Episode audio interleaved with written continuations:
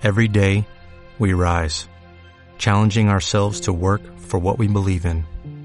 At U.S. Border Patrol, protecting our borders is more than a job, it's a calling. Agents answer the call, working together to keep our country and communities safe. If you're ready for a new mission, join U.S. Border Patrol and go beyond. Learn more at cbp.gov/careers. Bueno, es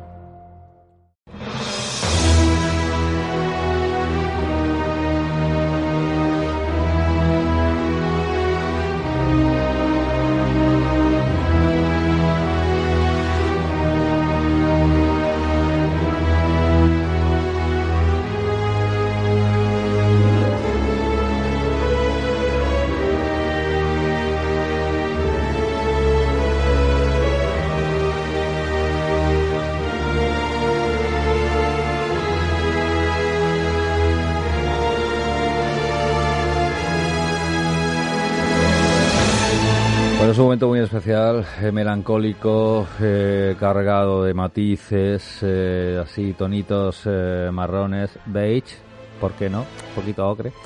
Porque es el primer planeta duna del otoño. Esto le hace sentirse como pez cozón en el agua, no de mayo, sino de prácticamente ya octubre, a nuestro querido productor, artista madridista para más señas, el gran Javier Sánchez. Hola Javier. Hola, ¿qué tal? Muy buenas a Porque todos. tú, tú quedamos en que te mola el otoño, ¿no? Sí, me gusta el otoño y además que se, se- La verdad que me encanta cuando ya empieza a estar más fresquito, sobre todo por las mañanas también y por la noche que ya no es ese calado agobiante del verano. A mí me encanta, sí. Hay gente para todo. Yo, yo no, no puedo entender que a alguien le pueda gustar el otoño o el invierno. Vaya, al invierno ni te cuento. Igual nuestro invitado de lujo eh, me sorprende. Le pondría un negativo, ¿eh? Si está entubando, de los otoñales, invernales. No creo. Conociéndolo un poquito no creo, pero bueno, nos puede sorprender. De momento no desvelaré mucho, lo dejo ahí porque vamos a presentar al equipo, redacción del Planeta Duna, rápidamente. Solo diré que nos sigue importando un nuestro gran invitado. ¿eh? Como pista, nos sigue importando un puntos suspensivos, en sentido positivísimo. ¿Vale? Es la pista que dejo. Tú has pillado. has- bueno, tú sí, porque Sí, tienes. sí, claro. Espero- Tengo más detalles. Claro, el nivelazo de nuestros oyentes, yo creo que algunos también han, eh, van hilando, aunque, aunque parezca mentira, ¿no? Bueno, es el planeta de una 690 eh, de la serie. eh, seguimos siendo líderes en Japón, eh, subiendo en Escandinavia como la espuma y al otro lado de- del Atlántico. Estamos cuartos ya en Massachusetts y creo que en Cincinnati es el segundo podcast más escuchado.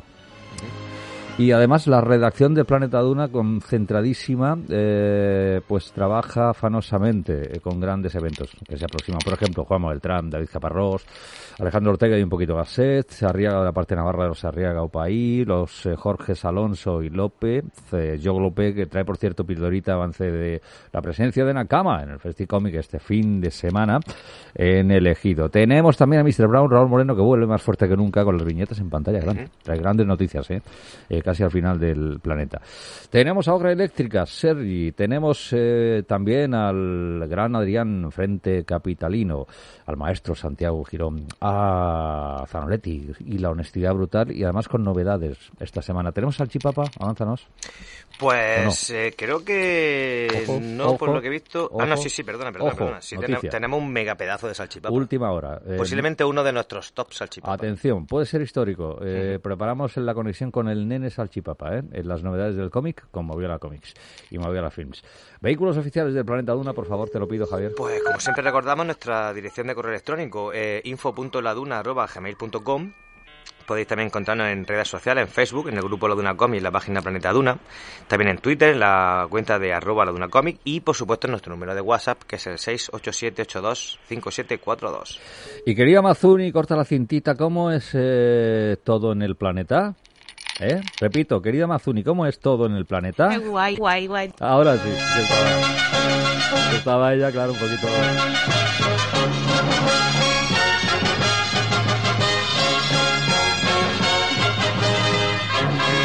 Bueno, he avanzado una pista, he hecho mini spoiler del pedazo de invitado que vuelve al planeta Duna en eh, su universo. Lo merecía. Es eh, natural de Albacete, historietista, naturalmente castellano, español para más señas, conocido por un montón, un sinfín de grandes trabajos. Entre ellos, El baile del vampiro.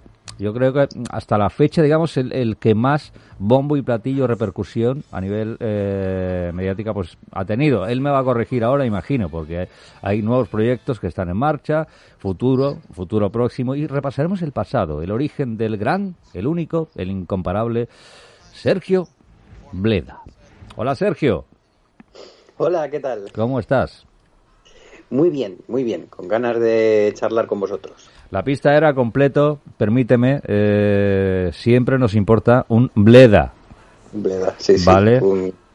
Maravilloso. Eh, estaba pensando yo que si alguna vez me abre un canal de YouTube, se va a llamar así. Me importa un bleda. Oye, mira. pues te lo... Eh, esto surgió de una pregunta gilipollas. Acuérdate que te lanzamos aquí en Planeta Duna hace no sé cuánto tiempo. Y bueno, lo más reciente, hoy empezamos con la actualidad rabiosa vinculada a, tu figura. Eh, tiene forma de exposición y además una exposición que, que está abierta hasta el 6 de octubre, si no me falla a mí el dato, en Valencia, ¿no? Así es, en la plaza de Benimaclet, que es el barrio donde vivo, un barrio estupendo, hay una librería magnífica que se llama Estudio 64, con un espacio expositivo muy guay. Y bueno, pues eh, inauguramos la exposición el pasado 8 de septiembre y estará allí hasta el, hasta el 6 de octubre. Una exposición en la que hay acuarelas del libro infantil que, que yo mismo escribí e ilustré, que se llama Ip Moon, que es la historia de una hada perdida que bueno, pues en definitiva es un libro sobre el apoyo mutuo y, y bueno, pues eh, los que se acerquen a, la librería podrán ver los originales del libro, eh, mi libreta de bocetos y algunos bocititos que hemos puesto por ahí por las paredes. Muy chula. Eh, merece la pena, ¿no? Por tanto. O sea que, claro que va a decir Sergio Bleda, pero es que doy fe de ello, de lo que estoy mirando por aquí, lo que estoy bicheando y, además opiniones ¿eh? en redes. Eh, no hay ni una opinión eh, dubitativa al respecto. ¿eh? Todos la recomiendan. Así que nosotros también, desde el planeta, ¿vale? Hasta el 6 de octubre está abierta. Sergio Bleda, comentaba yo antes mm, que tal vez hasta la fecha, pues tu obra con más repercusión sería El baile del vampiro. No sé si estarías de acuerdo conmigo o, o no. Sí, sí, sí, eh, yo creo que sí. Yo creo que es la, la, obra que me dio a conocer entre el gran público, si es que eso existe en, en el mundillo del cómic español, fue la, de, la del baile del vampiro. Y, además es la que he recuperado posteriormente y, de la que sigo escribiendo capítulos. O sea que yo creo que, que sí, que de momento se me conoce por eso.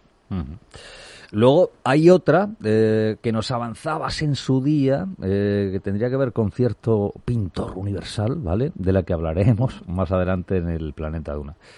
Ahora le cedo el testigo a Javier para que te lance una pregunta. Sí, bueno, la verdad que ya conocemos a Sergio, amigo de la casa, ya lo hemos entrevistado unas cuantas veces. Y bueno, de hecho, un amigo de gente de, de la Duna. Eh, siempre que, que, volvemos a tener un invitado, siempre nos gusta un poco rememorar un poco de cómo, cómo empezasteis, sobre todo los autores. En tu caso, que además que eres un autor completo, no solamente efectivamente que sea dibujante, ilustrador, sino que también eh, eres creador de, tu, de tus propias historias. Y siempre nos gusta un poco rememorar cómo, cómo fueron tus comienzos, sobre todo esto en el mundo del cómic de la, y la narración. Yo es que eh, he leído cómics siempre, incluso cuando, cuando no sabía leer, yo, yo recuerdo no solamente leer, o sea, no solamente mirar los dibujos, sino también hacer mis propias historietas. Yo tengo todavía, porque yo soy un poco diógenes, y guardo, guardo todo, guardo todo, hasta las últimas facturitas, las guardo. Y tengo todavía los cómics que yo hacía cuando tenía 6 o 7 años, eh, que todavía no sabía escribir bien, y lo que hacía era que los ¿sabes? Los chupachus estos de Koyak, que venía dentro, venía dentro un chiste, un chiste muy malo, y ponía, sea audaz. Y, luego te venía un chiste, no sé, dile a tu profesor que, que lo de las parábolas es una portería, no sé qué. Eran chistes como muy malos y muy tontos. Pues yo los, los, pegaba en una en, unos folios, en unos folios verdes que robaba mi abuelo de su, de su oficina y les hacía un dibujito debajo y, y rodeaba el chiste con un bocadillo como si fuera el personaje el que lo estaba diciendo. O sea, yo, yo no era capaz de escribir un diálogo, pero, pero lo que hacía era coger un diálogo que ya existía y ponérselo a un monigote. Eran dibujos muy, muy primigenios, claro. Muy... Pero bueno, también había secuencias, había, En fin, yo es que he, leído y he dibujado cómics siempre, siempre, desde muy pequeño. Qué bueno. ¿Qué referentes tenías? Es decir, ya, ya supongo que de adolescente, ¿no? Empiezas, digamos, a tener más, más contacto con, bueno, los grandes, eh, imagino, no sé, ¿tu referente que tuvieses en un pedestal eh, ya de entrada? ¿Cuál era? Eh, claro, yo empecé como todos pues con la escuela bruguera, ¿no? Entonces mm. mis referentes eran Vázquez, Raf, eh, Ibáñez, eh, en fin, todo, todo esto. Y luego ya en la adolescencia pues uno empieza a leer cosas como el jueves, a comprar la revista Cimoc, el, el, Víbora, estas cosas, ¿no? Y, y mis referentes, la verdad que sobre todo han sido autores españoles. A mí me encantaba Baker, el de, el de Johnny Roqueta, me encantaba Ta, eh, de hecho, Ta sigue siendo uno de mis referentes actuales. Para mí, Ta es Dios y quien diga lo contrario, estoy dispuesto a pegarme con él. y luego, pues, eh, no sé, gente como Gallardo, eh, en fin, la, lista sería interminable. Me gustaba mucho también el cómic francés y Loisel, cuando, cuando empezó a publicar en España la búsqueda del pájaro del tiempo, pues aquello me, me flipó. O sea, sobre todo la manera de, dibujar las mujeres que, que tenía Loisel en esa época me, dejaba encandilado. Mm. ¿Cuándo eres consciente eh, de que realmente te quieres dedicar sí o sí a esto? Eh, ¿En qué momento de tu vida? Y sobre todo, ¿qué, motivó ese, esa decisión? Pues muy jovencito. Yo, estaba en el instituto y me daba cuenta de que cuando mis amigos quedaban para irse de bares, a mí lo que me gustaba era quedarme en casa dibujando. Luego me iba de bares también, pero, pero, pero me gustaba llenar las horas eh, escribiendo, dibujando. Eh, bueno, y yo creo que el catalizador fue cuando abrieron una tienda de cómics en Albacete, a principios de los 90. Una tienda que se llamaba Comic Roll, en la que se vendían cómics y también cosas relacionadas con, los juegos de rol. Eh, hicieron un concurso, un concurso de cómic, y creo que fue la primera vez que yo me puse a hacer una historia de, más de tres páginas, ¿no? Creo que hice una historia de 15, 16 páginas o algo así. Y bueno, pues en aquel momento me di cuenta de que yo quería pasarme el resto de mi vida haciendo eso. Se lo dije a mi madre. Eh, afortunadamente, pues mi madre eh, siempre ha sido muy hippie. y cuando yo le dije, mamá, yo quiero dejar el instituto y hacer tebeos me dijo, vale, pues si es lo que quieres hacer, hazlo. Ay, wow, fíjate, yo pensaba, digo, frunciría el ceño, pero no, todo lo contrario. ¿Qué va, qué va? Al revés. Ella, eh, bueno, pues igual que yo ahora con mis hijos, yo creo que lo, de, la búsqueda de la felicidad es más importante que, sacarse un título. Y realmente es que tampoco había entonces bachillerato, artístico, ni mm. había... Lo único que había era Bellas Artes, para lo cual tenía que hacer el BUP, tenía que hacer el COU, eh, hacer la carrera y yo quería hacer TVOs ya. O sea, yo tenía muchísima prisa por ponerme profesionalmente con ello. Y, de hecho también mi madre fue quien me ayudó a conseguir mi primer trabajo en, un semanario local haciendo tiras de prensa. Porque, bueno, pues mi madre ha sido periodista política durante más de 20 años. Y bueno, pues tenía los contactos, ¿no? Me llevó a, a conocer al director de Crónica y ahí empecé mi, carrera profesional, haciendo, haciendo unos pequeños dinosaurios. Los saurios, ¿no? Se titulaba esa, esa tira, ¿no? Efectivamente, sí, sí. Qué bueno. Javi. Pues sí, yo quería también comentarle a Sergio, porque, bueno, ha comentado también un poco su influencia y tal, pero la verdad que mm, Sergio tiene un estilo propio que la verdad que es confundible, o sea, porque aunque obviamente él sabe sus propias referencias, pero eh, yo creo que viendo el estilo de, Sergio, tiene un estilo propio inconfundible, sobre todo también en el tema del color, que es algo que yo además que lo conocí hace muchos años precisamente por el baile del vampiro, eh, comprándome un día un cómic en una tienda de cómics aquí en Almería, y me quedé muy flipado por eso, por cómo dibujaba los, personajes y sobre todo la acuarela. ¿Hay un momento dado en que tú prefieres, por ejemplo, digamos, aplicas siempre color de acuarela o, prefieres también a veces un poco investigar con otro tipo de, eh, de color, ya sea por ejemplo también últimamente el digital, que también lo utiliza mucha gente, también obviamente porque es más, más barato y más, y más rápido, o tú siempre has sido más de acuarela. Yo siempre he sido de acuarela. Yo desde que la probé y vi que era como trabajar con algo orgánico, con algo vivo, eh, pues ahí, ahí me quedé. De hecho, he probado algo de acrílico, Eh, también he probado el digital, por supuesto. Eh, pero al final con lo que más disfruto es con la acuarela. A mí trabajar en el ordenador me cansa mucho. Me cansa la muñeca, me cansa los ojos, me duele la cabeza. Sin embargo, cuando estoy trabajando con acuarela, yo estoy ahí echando horas, horas, horas y horas. Y a un momento que digo, joder, me estoy meando. ¿Cuánto tiempo llevo aquí? Porque se me pasa el tiempo volado. Y, es que de verdad que disfruto muchísimo con, con esa técnica. El problema es que, bueno, pues es una técnica, claro, que lleva su tiempo y eso a los editores no les gusta. Y luego mm, también es verdad que, hay muchos editores que creen que se ha quedado anticuada, que, creen que los lectores no van a aceptar un, cómic hecho con acuarela o no lo van a aceptar tanto como un cómic eh, de coloreado digital. Al final, bueno, pues uno tiene que adaptarse al mercado, pero yo lo que hago muchas veces es que mezclo. Hago una base de nogalina, la nogalina es eh, extracto de nuez, un polvillo que se hace con, la nuez con, de nogal. Eso se mezcla con agua y te da un efecto muy parecido a la acuarela, pero de un tono marrón, ¿vale? De un tono sepia.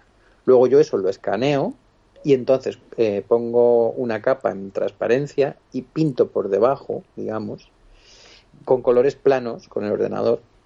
De esta manera el, el acabado es parecido a la acuarela, tiene un aspecto manual porque la textura de la nogalina está ahí pero el hecho de tener los colores planos de abajo con, Photoshop, pues eh, te da una rapidez y un control de los colores que, el manual por sí solo no te da. Pero vamos, yo siempre eh, trato de, mezclarlo. Es, raro que yo colore directamente con, Photoshop.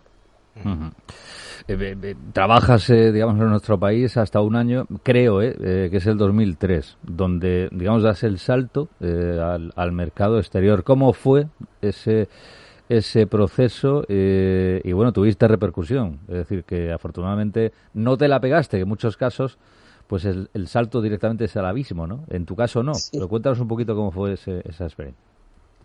Sí, yo después del, relativo éxito del baile del vampiro y de haber trabajado con una empresa como Planeta Agostini, que es de las mayores que hay en, en, en fin, es una multinacional. Es probablemente la mayor editorial que hay en España. Eh, me di cuenta de que si, aun teniendo un éxito y trabajando con Planeta, eso no me daba suficiente para vivir, pues tenía que irme al extranjero sí o sí. Y bueno, pues tuve una época en la que estuve haciendo storyboards para cine, porque también se suponía que se pagaba mejor y tal. Bueno, eh, al final eh, estaba bastante desesperado, la verdad. Y casualmente, pues ya estaba viviendo aquí en Valencia, me encontré con Rafa Fonteriz, y me habló de una editorial, eh, mitad editorial, mitad agencia, que es SAF, S-A-F, mm. eh, dirigida por Erwin Rustemagic, que es un agente, eh, bueno, pues él, no sé si es serbio, bosnio, croata, en fin, él está por, por ahí, por, por, Europa, ¿no? Y lo que hace es que coedita en varios países, te representa, pero al mismo tiempo edita también, tiene sus propios sellos editoriales y bueno, pues me pareció una buena opción. Le mandé un proyecto que se llamaba Duérmete Niña mm. y, nada, y enseguida, enseguida me respondió y me dijo que sí, que le interesaba y estuve trabajando con él varios años. De hecho, llegué a realizar cinco álbumes para, para esta editorial. Y bueno, lo, lo bueno de, de, Ervin era que, como él mismo coedita, pues las obras se editaban en varios países. Aquí en España las editaba Planeta o Dolmen, eh, en Francia también se editaban, se editaban en Italia, en Holanda, en, en Alemania. En fin, te daba bastante visibilidad, ¿no? Trabajar con este señor. ¿Qué era lo malo? Pues lo malo es que mm, se quedaba con los derechos de la obra y se las quedaba en todo el universo y a perpetuidad. ahí va, ahí va. Eso significa que aunque yo me muera y él se muera y, y, abran una editorial en Marte, los, los derechos todavía seguirán, seguirán siendo, de él. Seguirán siendo de él, sí, de, de SAF. Mm. Entonces, bueno, eh, eso es un poco pan para hoy, hambre para mañana, ¿no? Porque la carrera de un dibujante consiste no solamente en, eso, en ir, haciendo cosas, sino en también eh, poder tener derechos que, que, en el futuro puedas vender a otras editoriales o incluso puedas vender para, para hacer una película, una serie, lo que sea. En este caso, como él se quedaba con todo, pues bueno, a mí al principio era un buen trato, ¿no? Porque era una manera de salir a de salir al mundo. mm. pero en el momento que ya llevaba un tiempo trabajando con él y, ya me sentí yo eh, lo suficientemente seguro como para intentar publicar directamente en Francia, que es el mercado en el que bueno pues en el que mejor se paga el tipo de cómic que yo hago actualmente bueno pues fue entonces cuando cuando decidí dejar de trabajar con este señor y probar con editoriales francesas. Y notaste el cambio vamos. Sí claro. Aparte de que los derechos eh, son de los autores. Claro claro claro. Las tiradas son mayores y, y, por tanto pues el dinero que recibe el autor es, es también más eh, generoso. Mm. Oye, tengo por aquí que el baile del vampiro, hablando de saltos internacionales, en este caso salto al otro Atlántico, ¿no? Un mercado también importante. Estados Unidos llegó allí, ¿no? A través de, Dark Horse, ¿puede ser? Sí, sí, Dark Horse lo publicó en, en Estados Unidos y fue precisamente Erwin Rustemagic, el mm. editor del que acabamos de hablar, el que el que hizo el trato, el que, ah, hizo de intermediario entre, entre Dark Horse y, yo. Javier. Pues sí, también quería que nos comentara un poco Sergio, porque bueno, también lo hemos dicho en el programa durante, durante bastante tiempo, llevamos ya muchos años haciendo el programa, que otra faceta de, de Sergio es que fue creo no equivocarme, fue eh, miembro fundador de la, de la AAC, que muchas veces hemos hablado. La efectivamente. de Asociación de Autores de Cómic de España, de la cual fue, fue también presidente. Y me gustaría. Ah, llegaste a ser presidente, ¿verdad? Sí, sí, sí, que creo que más un año, un año y pico. Entiendo que también, obviamente, por temas por lo que está contando, porque hay que, hay que protegerse ante, ante editores que son bastante, bastante chupósteros. Eh, me gustaría que nos comentara un poco cómo fue aquella experiencia. Yo entonces era muy joven y, bueno, pues eh, tenía la ilusión, tenía la esperanza de que, de que el, el asociacionismo podía, podía servirnos a los autores españoles. Lo que pasa que, bueno, pues al final me di cuenta de que era un poco como vender una, o sea, como vender, ¿no? Como formar una, una asociación de vendedores de neveras en el Polo Norte. O sea, el, el 90% del cómic que se publica en España se produce fuera de España. Mm. Los autores españoles solamente generamos el 10% de lo que se produce aquí. La mayoría de lo que se compra es japonés o, americano y, y, también pues algo de europeo. Pero claro, ¿qué fuerza podemos tener nosotros? ¿no? Por mucho que nos unamos, por mucho que, que nos eh, ayudemos, eh, qué fuerza, qué presión podemos hacerle nosotros a, los editores eh, españoles, ¿no? Para que nos paguen más o para que el reparto sea más equitativo. porque, bueno, no sé si lo sabéis, supongo que sí, pero del precio de portada de un cómic, solamente el 10% es para el autor. O sea, un, cómic que vale 10 euros, el autor solamente se lleva un euro. Fíjate, yo no lo, sabía yo este, pero bueno, pues el, 50% es para la distribuidora y el librero y el otro 40% restante es para el editor, que es verdad que carga con los gastos de edición y de almacenaje, etcétera. Pero bueno, yo creo que es un poco injusto, ¿no? que el primer eslabón de la cadena y, el eslabón necesario para que esto funcione sea precisamente el que menos eh, recompensa económica recibe. Pero claro, el problema es que nosotros no podemos imponer eh, algo diferente, porque en el momento que tú vas a un editor y le dices, no, mira, yo es que necesito, necesito vivir eh, de esto, el editor te dice, bueno, pues eh, bien, pues, lo siento, pero lo que voy a hacer es comprarlo fuera, que me sale mucho más barato y encima viene ya promocionado. Porque si, si a un autor se le paga un 10%, por la compra de los derechos de una obra extranjera, el editor lo que paga creo que es un 6%. O sea que le, sale muchísimo más barato comprar Spider-Man que publicarme a mí. Y encima, claro, Spider-Man viene con la película, viene con los dibujos animados, con toda la promoción, promoción previa, etcétera. Entonces, claro, ¿cómo se puede cambiar esa situación? Yo pensaba que creando una asociación eh, fuerte y, bueno, pues eh, que luchara por nuestros derechos, ayudaría. El tiempo me demostró que, que bueno, pues que tristemente no. Eh, yo no sé cuál es la solución, o si existe, o si se quiere buscar.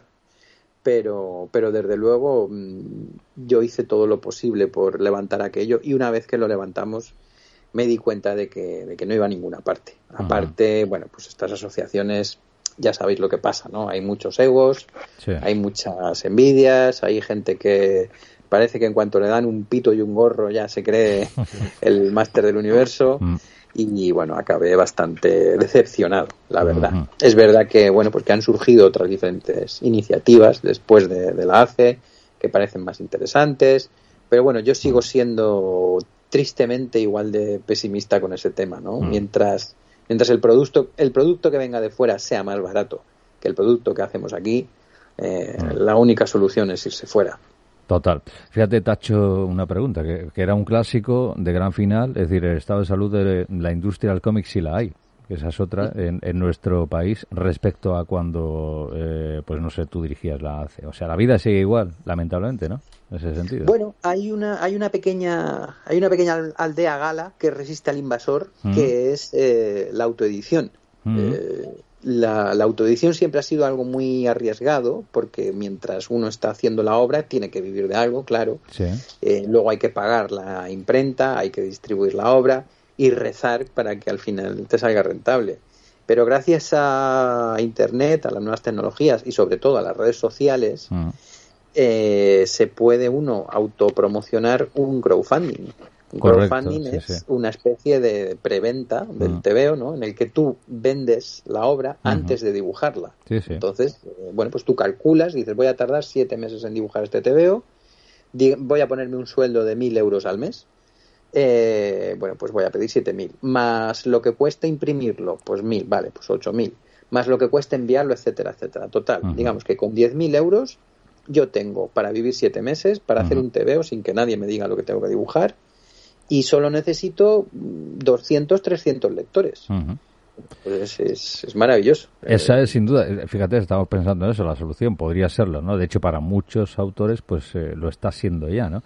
De hecho, tú, tú en el 20 eh, lo aplicas, es decir, eh, te autogestionas con redes la primera vez. creo que en el 21 nos hablabas de Ruina Mountain también, ¿no? Es decir, iba por ahí. Sí, sí, yo empecé con, con Redes y con Fetish Bruce, que es un mm. libro de ilustración erótica. Sí. Además, casi casi al mismo tiempo, lo cual es una locura que no volveré a repetir. y, y, luego hago Ruina Montium y, lo último que me he autoeditado con este sistema es un recopilatorio de las tiras de prensa que yo hice para, para el semanario Crónica, de las que hemos hablado al principio. O sea que llevo ya cuatro obras eh, financiadas con mi propia editorial autogestionada. Y compensa, ¿no? Te compensa a ti al menos, claro. A mí, desde luego, sí. Yo soy una persona que vive con muy poquito dinero y, y bueno, pues eh, tengo los suficientes lectores como para que me proporcionen esas cantidades haciendo un trabajo que, que, es el que yo quiero hacer y no el que me impone un editor. Porque es verdad que muchas veces bueno, pues está el mercado americano, ¿no? Mm. Está el mercado francés, tal. Eh, pero claro, si te vas al mercado americano, lo normal es que tengas que hacer superhéroes, que, tengas que dibujar, bueno, pues este mes te toca Spider-Man, este mes te toca Lobezno, yo qué sé, eh, te toca unas veces te tocará un buen guionista, otras veces te tocará un guionista muy malo, unas veces te colorearán bien, otras veces te colorearán mal. Y bueno, pues yo, que soy un poco tiquismiquis, lo que me gusta es tenerlo todo controlado, ¿no? Que si algo sale mal, sea porque yo lo he hecho mal, no porque me han tintado mal otro tío o porque me ha coloreado mal otra, otra persona, no sé. Eh, y en el cómic francés eh, hay más libertad creativa, pero no hay tanta, quiero decir. También te tienes que amoldar al tipo de cómic que se vende en ese momento, eh, son además páginas con un montón de viñetitas, con un montón de planos generales. Eh, te lo tiene que revisar el guionista, te lo tiene que revisar el editor. Luego, cuando haces la portada, te lo tienen que revisar los eh, esforzados muchachos de marketing. En fin, pasa todo por muchas manos siempre, ¿no? Mientras que cuando tú eres el dueño de tu propia editorial, pues tú te lo guisas y tú te lo comes. Correcto. y tú eres el dueño mm, para lo chungo y para lo bueno, claro. Para esas dos, dos vertientes. Exacto, exacto. Cuando la cagas también es culpa tuya y no puedes echarle la culpa a nadie. Eso también. Bueno, estamos cerca ya del de, futuro próximo. Ahora, como siempre, ya sabes que por contrato, Sergio, firmas avanzar una primicia mundial. ¿Vale? Enseguida, aquí en Planeta Duna, eh, respecto a, a, lo, a, lo, nuevo del de, gran Sergio Leda. Pero antes, eh, antes mm, lanzaba yo una pincelada de, de algo que tú nos avanzabas eh, en el último Planeta Duna de, en el que teníamos la suerte de contar contigo. Las Meninas de Goya. ¿Qué nos, ¿qué nos dices? Cuéntanos. Bueno, Las Meninas de Goya es en realidad una ilustración promocional de, la obra que estoy trabajando ahora, que se, que se llamará El Pacto de Goya. Sí. Y bueno, pues es una novela gráfica eh, hecha completamente con, acuarela. de casi 100 páginas, aunque yo creo que al final llegaremos a las 100, porque seguro que alguna cosita más meto entre medias que, que comienza con la apertura de la tumba de Goya en Burdeos en el año 1888 que, bueno, pues no sé si sabéis, pero cuando, cuando Goya murió en Burdeos, estuvo ahí enterrado bastante tiempo, hasta que a alguien en España pues se le ocurrió, oye, pues vamos a vamos a traer los restos del pintor este para acá, porque a lo mejor es un tío famoso, ¿no? Y a lo mejor merece la pena que le hagamos algún homenaje y, que le hagamos algún monumento y tal. Pero le faltaba algo, ¿no? Faltaba la cabeza. Eh, cuando, cuando hicieron el, unboxing de la tumba de Goya, resulta que faltaba la cabeza. Y no se sabe muy bien ni dónde está, hay varias teorías al respecto. Pero bueno, eh, empezando por ahí, Empezando por ahí, pues eh, yo me monto una, una teoría bastante disparatada, como procede, por otra parte, en la que tiene mucho que ver su ahijada, su ahijada que es eh, Rosario Beis. Rosario Beis, eh, muchos dicen que fue su hija, bueno, no hay, no hay pruebas, ¿no? Era, era hija de Leocadia, que era su ama de llaves, la que también muchos dicen que fue una de sus amantes. Y, y Rosario fue una mujer muy interesante, sobre todo para, para, la época en la que estábamos, porque es una mujer que, bueno, que aprendió a dibujar y a pintar con Goya, no se puede tener un, maestro mejor, eh, que cuando volvió a España fue copista del Prado, fue académica de mérito de, de, de, la, de, Bellas Artes de San Fernando, o sea, no tuvo ni que examinarse, eh, fue falsificadora, y bueno, pues fue una mujer interesantísima que por desgracia falleció muy jovencita, con 29 años. Llegó a ser eh, incluso profesora de dibujo de, la reina de España, cuando era, era, pequeñita. Casi nada. Y entonces, bueno, pues yo lo que hago es que cojo estas dos vidas, la vida de Goya y la vida de Rosario, las entremezclo y, de hecho intento algo que no se ha hecho en el cómic antes, y es que eh, una de las líneas eh, vaya en una dirección y otra en otra. O sea, la, la, lo que contamos es la vida de Goya desde que nace hasta que muere mm. y la vida de Rosario desde que muere hasta el momento en el que muere Goya. O sea, una va de adelante a atrás y otra va de atrás adelante. hasta, que en el final se cruzan y es cuando vemos el, el puzzle completo. Entonces, bueno, eso ayudando también con, con, la paleta de colores para que no mm. sea muy lioso, ¿no? Pues la, la, la, vida de, de Rosario está eh, narrada con tonos azules, mientras que, bueno, pues la de Goya tiene otra paleta diferente y tal. Yo creo que puede quedar eh, interesante. Aparte de que, bueno, pues yo llevo 10 años preparando este proyecto, empapándome de la vida de uno, de la vida de la otra, y hay un montón de, datos, de cosas que estoy reconstruyendo, porque una de las eh, una de las cosas que más me interesa de la, de la vida de Goya es la etapa italiana que es de la que menos sabemos, precisamente, lo cual me viene muy bien. Claro. Claro. Qué bueno. Y, estoy, bueno, pues estoy reconstruyendo los, eh, los sitios por donde, por donde Goya pasó. Eh, gracias a su cuaderno de bocetos, el cuaderno italiano, pues sabemos que estuvo copiando eh, una virgen en, una capilla, que estuvo copiando una escultura en, en, otra plaza. Y bueno, pues yo lo sitúo en ese escenario y, bueno, pues la verdad es que estoy disfrutando como un enano con la, con la documentación y con la realización de las páginas de prueba, que es en lo que estoy mm. ahora mismo. Qué bueno. Pues oye, pedazo de provincia mundial, eh, tío, de verdad. Es que no, defrauda nunca a Sergio Rueda, Javier, ¿eh? No, claro que no. Ya te digo, y, pintaza, si te digo fechas, claro, eh, el año que viene lo tendremos ya, o, o es muy pronto. Bueno, o... yo eh, confío en empezar la campaña eh, el mes que viene o, o a más tardar el siguiente, Sí. dependiendo de, de, bueno, de- de temas personales que también me tienen ocupado. Y, y, bueno, pues confío en, confío en sacar adelante el proyecto también por crowdfunding. Eh, en esta ocasión, pues quiero, quiero ayudarme de, de, una, de una editorial, que es, que es la editorial Spaceman, que también se financia por crowdfunding. Sí. Y más que nada porque yo hasta ahora he sido capaz de levantar proyectos de, de 10.000 euros, pero este me va a tener un año entero trabajando. Eh, hay que imprimir también Mm. 100 páginas a color, que es carísimo. Me gustaría que la edición estuviera más cuidada.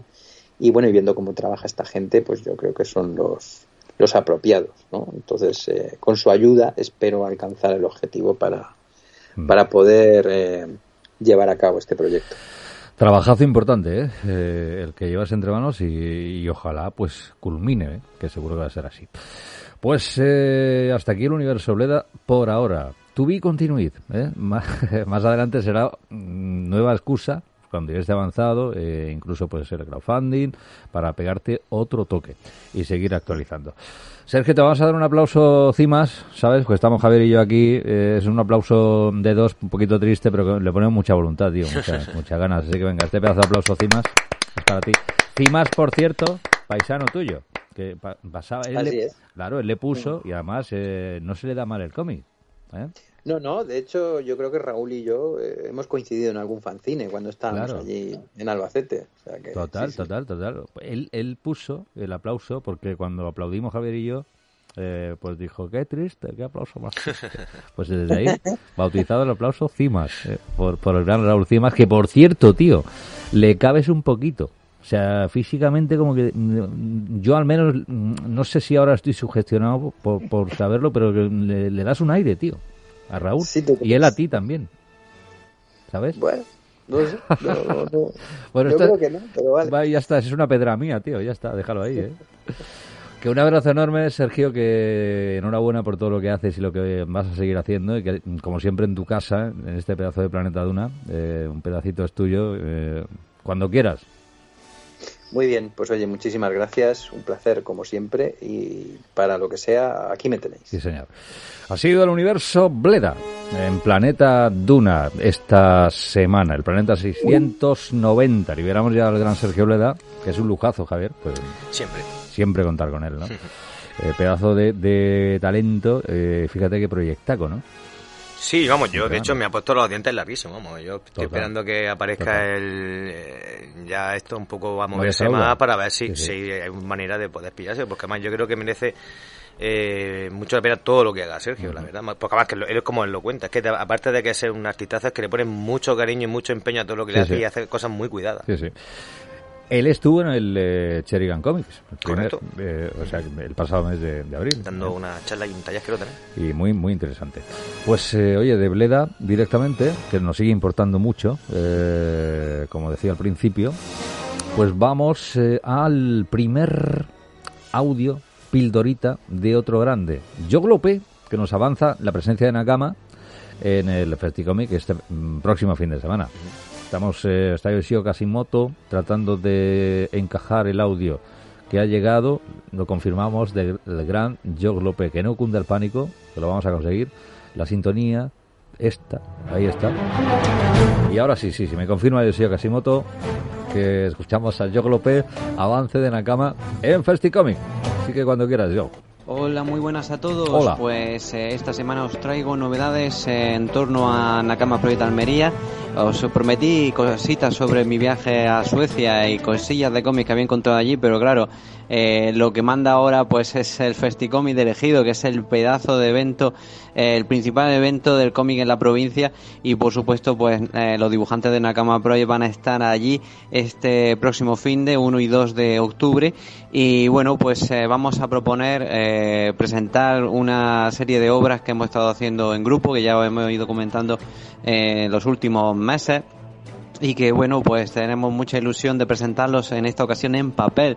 Va a estar nuestro compañero Cristian Fernández con su cómic Draw Love que ya lo presentó en el pasado Sheridan Comic pero es que además otros dos cómics que, que, son de la casa de Nakama, El séptimo pacto de Laura Fernando, una historia de fantasía eh, con una niña que busca a su madre perdida eh, a través de la ayuda de un brujo eh, con el que hace un pacto mágico, pues va a estar ya disponible en papel también, con una autoedición, de, con unidades limitadas, muy chula, hay que decirlo todo, eh, un cómic súper colorido y precioso, hay que decirlo, y luego también eh, presentaremos eh, Brutal Monkeys, el primer capítulo también autoeditado del cómic de Miguel Ángel Jiménez, un cómic muy al estilo shonen, muy inspirado en, en, Dragon Ball, en la serie clásica de Akira Toriyama, y bueno, pues en la que yo también he colaborado en parte del guion, en rotulación también, haciendo ahí mis pinitos.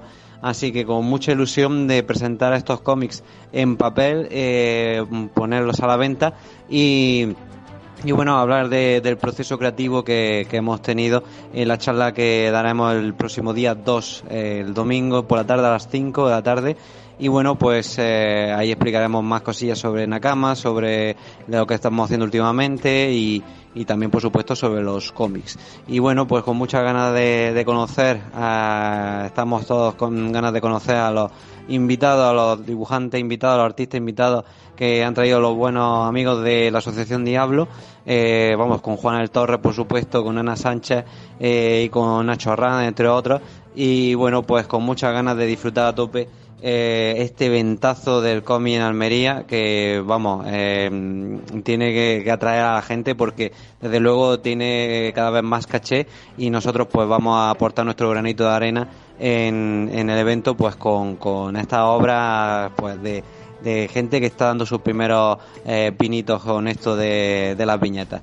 Así que nada os, os, os espero el próximo fin de en el, en el ejido y os esperamos, ¿eh? más bien. Y nada, pues con muchas ganas de veros a todos y de enseñar cómics y de leerlos. Así que, lo dicho, un abrazo para todos y chao, chao. Sí, señor, un abrazo muy fuerte para el gran Yogo Lupin. A cama vuelve, ha dejado Jorge de hacerse el sueco. Por fin. Afortunadamente, ¿no? Y vuelve, vuelve en sí, ya digo, este fin de semana en el auditorio de, de Ejido. Festicomic 2022, que ya nos avanzaban con detalle, pues Víctor Cara y, y Santi Quirón la pasada semana. Y vamos a izarla directamente. Eh, one, two, three, arriba la blanca.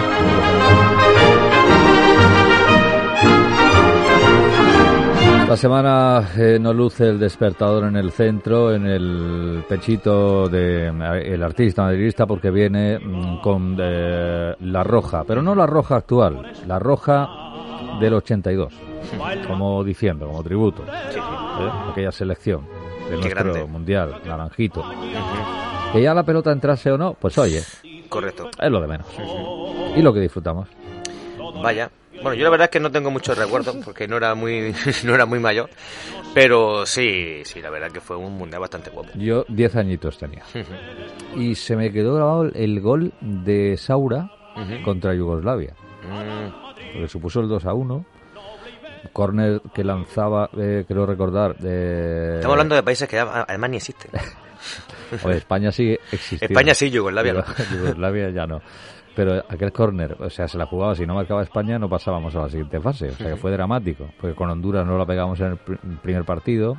Nos pitaron un penalti a favor, penalti que fue una falta 5 metros fuera del área, a favor de España. Tuvo que repetir el penalti porque fallamos el primero. El árbitro, muy generoso, pues mandó repetir el segundo. En fin, un gol a la remanguille, marcó Saura cuando el balón se iba afuera, después de un remate el pobre Kini que le dio al aire con los nervios y tal, entró y luego palmamos con Irlanda del Norte, pero uno, o sea que... Pero en fin, recuerdos imborrables. Lo digo porque el comentario hoy no tiene que ver con el Madrid, de ahí toda esta, esta chapa que me he marcado, eh, tiene que ver con la roja después de lo de ayer, Javier. Correcto. Ya está, pues, ¿qué vamos a decir que no se sepa, no? De fútbol. Sí, la verdad ¿Eh? que yo creo que siempre ha sido... ¿No sorprende? Yo la verdad que no me sorprendió nada. Porque eh, lo bueno está por Qatar ¿Eh? Ah, Lo bueno- a ver, tú ya sí estás afinando ya más con los ¿ves? juegos. Lo bueno está por Qatar en noviembre. Ahí está lo bueno. Esto también es bueno, pero lo bueno Sí, está. Ya está, ya le dejamos el comentario. Futbolero, te ha molado, ¿no? Sí, sí, vamos. Ha, puesto una guinda. Esto es Moviola Comics con más guindas en forma de novedades, eh, Moviola Films, eh, creaciones en lo digital y para los autóctonos almerienses, pues ya saben, sigue estando Zanoletti más fuerte que nunca en su espacio en la calle Minas de Gador, número 5, en Almería, con tres novedades, tres, Javier. Pues sí, tres novedades tres que traemos esta semana. La primera yo creo que te va a gustar, sobre todo por el tema. Ya que empezado con el tema nostálgico de España 80. Sí, es verdad, que, qué momento. que- Sí.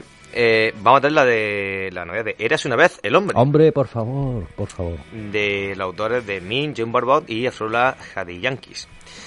Eh, una edición en color que ahora la saca ECC en cartoné, son 48 paginitas y eh, la podemos adquirir por 9,95. Bien. ¿Vale? Es una serie de cómics que adapta a la popular serie de animación y hasta la fecha pues ya se han publicado cuatro volúmenes, el último dedicado al Imperio Romano. Se trata de las mismas historietas que se publicaron en el año 1979, pero sin las cubiertas de Beaumont y no sabemos si se ha utilizado la traducción original, aquella que hizo eh, Víctor Mora, o han hecho una nueva. Eh, Albert Barillé hoy día es tan conocido que su nombre es una marca registrada, lo mismo que el imperio que creó con Procidis, entidad que en 2022 sigue al pie del cañón. Los cómics de Grijalvo, que ahora recupera ECC, como en los programas de televisión, que no hay español que no los conozca, obviamente la gente más joven pues no lo conocerá, Claro, pero claro. bueno, ya los que tenemos una idea, los que, hemos- los que sabemos lo que significa España 82 de Yugoslavia, Esta- sabemos perfectamente correcto, correcto, sí, sí. lo que era. Eh, sabemos que su autor es Albert Barillet, que lo llevó a convertirse en uno de los mayores genios del entretenimiento. Sin embargo, Jim Barbot, un historietista, que no, no es un animador, fue el creador, quien le presentó el proyecto a Barillet y este último quien le puso la pasta y lo desarrolló. En la edición de ECC ya viene la firma de Barbot, en Grijalvo pues solo aparecía como autor Barillet. Barbot, después de crear esta obra, abandonó Procidis para irse a la competencia y trabajar en el Inspector Gadget. Aunque todo esto no quita mérito a Albert Barillet como productor televisivo. Es una pasada ver el arte original de Barbot, además de la carga pedagógica de esta obra que la hace recomendada para toda clase. de Sí,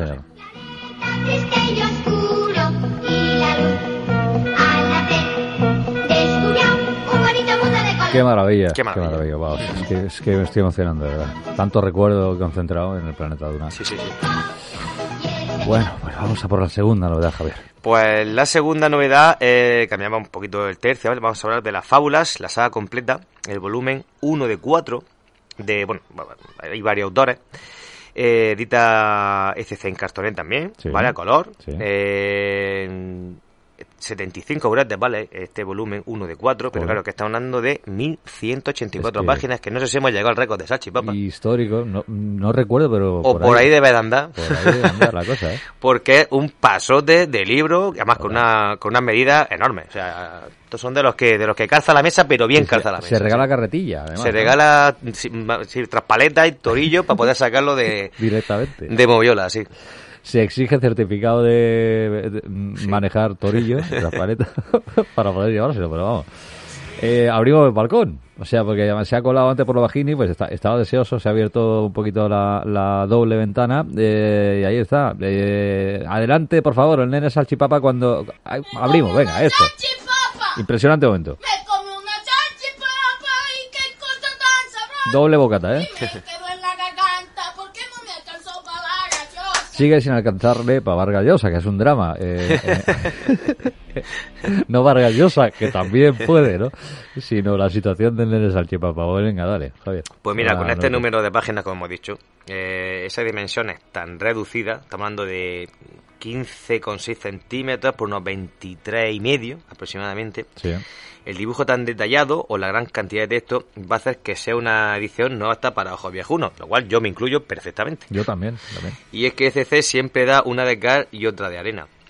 Para hacer una comparación podemos poner como ejemplo a Norma y sus integrales, ¿no? con unas dimensiones pues, de 183 por 276 milímetros, un poquito más grande, que lo hace pues, óptimos para toda clase de ojos. Y si además la edición a primera vista plantea tantas dudas, pues ya el precio excesivo remata la decisión del comprador, probablemente pues conviene mejor una edición pues, un poquito más económica, con menos páginas, para que se pueda leer mejor, aunque en vez de cuatro tomos, pues bueno, pues sea el doble, sean ocho, obviamente. Lo normal. A todo esto, Fábulas fue otra de las series book insignia del sello Vértigo, que llevó a DC a convertirse en la mejor editorial mainstream en lo que a calidad se refiere, del mercado durante los 90 y el presente siglo, continuando el camino que había abierto series bueno, como Sandman, Lucifer, Cien Balas, The Crown y otras tantas obras maestras. Es una serie de obligada lectura para cualquier amante del cómic e incluso para no lectores de cómic. Sus autores revisan los cuentos populares de toda la vida, como Blancanieves, La Cenicienta, Tres Cerditos, etcétera, y lo hacen desde un prima social y político, y retomando toda la crudeza de la esencia original de esa fábula, una obra de arte del dibujo, narrativa y guion, y que además es muy adictiva de leer. Fantástico. De momento me voy quedando con esta, fíjate. ¿eh? Vamos a por la definitiva. Pues la definitiva es MyTech, el poderoso, de Eric Bradbury y Tom Talley, de la editorial Dolmen en cartón en blanco y negro. Son 192 paginitas y esta, si la queremos que ir, nos sale por 29,90. Desde hace más de 40 años, pues no se publicaba esta serie, a pesar de que su popularidad pues nunca decreció, de que todas sus ediciones desde el año 65 hasta el año 83 fueron un éxito y de que es uno de los títulos más perseguidos en el mercado del coleccionista. Recordamos que Vértice, la falta de más material que publicar de MyTech, encargó a Fernando M. Sesen y Rafael López Espí una historia apócrifa de 126 páginas, El retorno de MyTech, para poder calmar al lector, que entonces exigía más historia. A una historia sujeta al género de robots gigantes, protagonizada por MyTech, uno de esos robots que se construyó siguiendo el modelo del dios simio de los Akari, tribu de África Central. Uno de los clásicos del cómic británico más populares en el mundo. Esta presente edición se presenta además de una forma eh, cronológica y además restaurada. Fantástico. ¿Con cuál te quedas tú de las tres? Pues yo creo que voy a quedarme mm, con, con esta de Maite, que es el poderoso, porque Sí. además es de estas cosas que sé que existen, pero mm, nunca le diente. Y la verdad que si es una edición restaurada y está bien y tal, yo creo que no hay quedar. Vale. Pues mira, yo me voy a arriesgar con eh, lo de la carretilla, voy a ver si estoy en ello, ¿eh? Eh, fábula. Me pillo... Ahora te de comprarte unas gafas de cerca. Correcto, practicando también con el torillo y, y la traspaleta y, y voy para allá directamente, ¿vale? Era un valiente. Y naturalmente me mola mucho también eh, Érase una vez el hombre, eh, por momentos así como que muy de añoranza. Ahí donde elegir, ¿eh? Moviola Comics, ya saben, saldos, eh, calidad, honestidad, brutal, como siempre, del gran Zanoletti, que prepara nuevos trabajos, ¿eh? Ojito, me ha llegado... Él nunca para. Nunca para, o sea que próximamente no descartamos pues tenerlo también en el planeta Duna. Y de gran final, a quien tenemos hoy, se confirma, es a Mr. Brown, Raúl Moreno, de Cómo te queremos, Raúl, el 7 del planeta Duna, que viene cargadito de grandes novedades. Él sigue con sus proyectos, de los que además pues nos contaba, empezando el curso, pero ha encontrado huequecillo para eh, estar con las viñetas en pantalla grande y de Dirty Poncho Studio. Que abrimos circuitos ya, querido Raúl Moreno, Mr. Brown, cuando quieras. Feliz año, por cierto, que no te he dicho nada. Eh, Ahí está. Dale, Raúl. ¿Estás ahí, Homidor? ¿Cambio? Momentos de duda. Sí, sí está, sí está. A ver, ahora creo que está abriendo micro. Está acercando Raúl Moreno. Hola chavalotes, Hola, por fin. ¿cómo lo lleváis? Bueno, ahí vamos. Bueno, pues yo os traigo una semanita más, aunque he tenido un par de semanas de ausencia. Eh, nuevas noticias de adaptaciones de cómics a la gran y pequeña pantalla. Eh, esta semana creo que todo nos vamos a centrar en la pequeña pantalla, la televisión, en las plataformas. Así que vamos al lío. Y empezamos con una mala noticia, bueno, de hecho creo que dos malas noticias.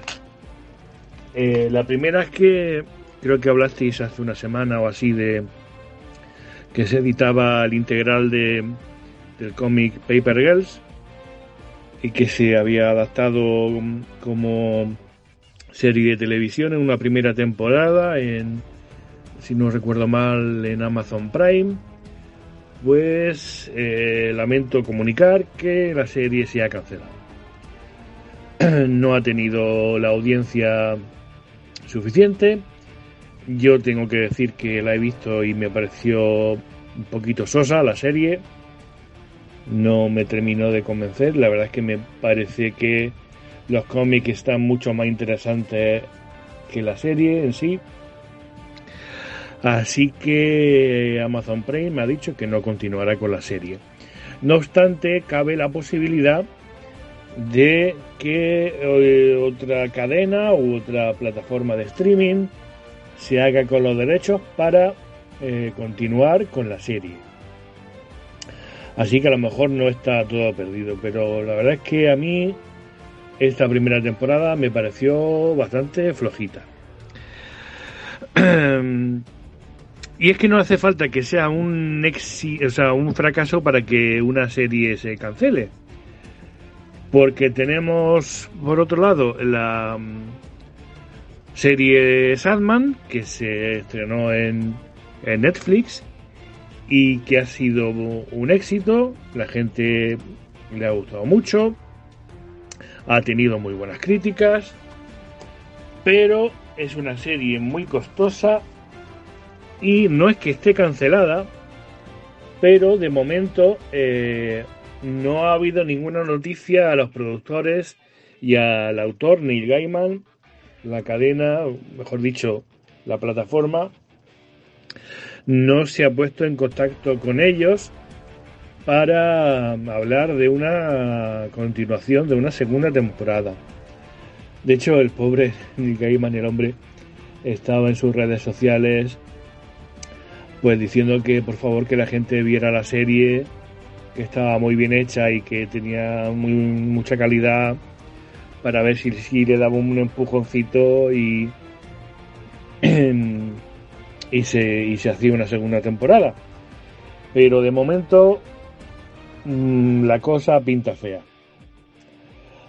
Existe también la opción de que como con Paper Girls, si Netflix no está interesada, pues se lleve a otra plataforma. Seguimos con Netflix y ahora vamos con las noticias, digamos, buenas. Y es que parece ser que ya para 2023 estará lista eh, la serie adaptación del cómic El Eternauta, clásico del cómic eh, latinoamericano, y que parece ser que por fin, después de mm, lo menos tres años o más de producción, para comienzos de 2023 podía ver la luz. Más cositas, más cositas es que eh, el próximo 7 de octubre en Disney Plus eh, se va a estrenar el especial de terror eh, Werewolf by Night. Un capítulo unitario mm, de 52 minutos, capítulo largo de serie, eh, contando la historia de este hombre lobo que ha protagonizado varias series en, en Marvel y que lo interpreta el actor eh, Gael García Bernal y que por lo que dicen, o va a ser un especial en blanco y negro y que va a ser eh, un capítulo totalmente de terror. O sea que vamos a tener la primera incursión al 100% de Marvel en el terror. Mm, buena pinta tiene lo que se ha visto en los trailers, así que estaremos atentos. Y ya para terminar, eh, Daredevil, Boragain, que se va a estrenar también en próximas fechas, eh, bueno, pues lo se ha estado comentando con los actores, con eh, Charlie Cox, que, va a volver a interpretar al personaje como ya hiciera en la serie de Netflix. Pues se le ha preguntado si esto va a ser una continuación o un reboot o, un pollo con ciruela o qué es esto. Y el hombre un poco así mm, eh, no ha querido desvelar mucho, pero da a entender un poco que ya que el nombre de la serie va a ser Daredevil Born Again, nacer de nuevo, pues va a ser como una especie de reboot de el personaje, que no se van a tener muy en cuenta los acontecimientos de la serie que se hizo en Netflix y que ahora se puede ver en, en Disney Plus con el personaje. Sí que van a aparecer eh, posiblemente eh, muchos de los actores que aparecían ahí retomando sus personajes, pero que digamos va a ser eh, un, reinicio, un, nuevo comienzo eh, de la serie. Vamos a ver qué tal. la verdad es que el Daredevil de Netflix fue una serie muy muy buena, sobre todo en su primera temporada. Así que esperemos que esta esté medianamente a la altura. Y nada, muchachos, pues os dejo ya por hoy. Un abrazote a todos. Hasta luego. Un abrazo grande y feliz año, eh, querido Mr. Brown, Raúl Moreno, con viñetas en pantalla grande que pone prácticamente Javier el colofón, el brochecito al planeta Duna 690 y Universo Bleda Incorporado. Últimas reflexiones, Javier. Pues nada, ya como última reflexión, recordaros que ya lo sabéis perfectamente que este fin de semana pues estaremos allí entre bueno, la Duna y muchas más asociaciones, el Festicomic, sabéis que nos gusta mucho que paséis todos por allí y que, eh, bueno, porque se esperará por allí. Digo porque no, no creo que debamos comentar, pero bueno, supongo que la Duna estará allí. Yo digo porque no voy a poder pasarme, pero tendremos nuestro stand como siempre y Sí, también señor. llevaremos nuestros ejemplares por si alguno queda que no haya podido adquirir algún numerillo de la Duna, que de- sobre todo de versión imposible más que de la Duna, pero que son las revistas últimas que teníamos. Pero que ahí os esperaremos. Sábado y domingo. Eh, por cierto, mm, llegó mensaje en botella de un tal Bill el Largo que continúa esa gira este sábado a las 12, sábado a las 12, con Santi Girón como maestro de ceremonias, eh, Edgar Mas y, y Alejandro Ortega. Eh, ya solo por eso el sábado a las 12, pues no hay que perderse, ¿vale? Y nos vamos con rock de toda la vida porque Fortu, leyenda viva de eh, Obús, va a estar el domingo aquí, donde nos encontramos físicamente, eh, cerrando el escenario li- literario eh, con Cultura, Huercal de Almería y con Crash Music y compartiendo pues eh, partes importantes de, de su vida dedicada al rock y también a, a la literatura. Hay novedades importantes, es que el gran Fortu, que además reside en nuestra tierra desde hace algún tiempo, Correcto. pues va a compartir. Así que Obús y vamos muy bien. Tema también añejo. También, también lo es. Poquito pero viejo, pero van muy, muy guapos. Sí, señor, guapísimo.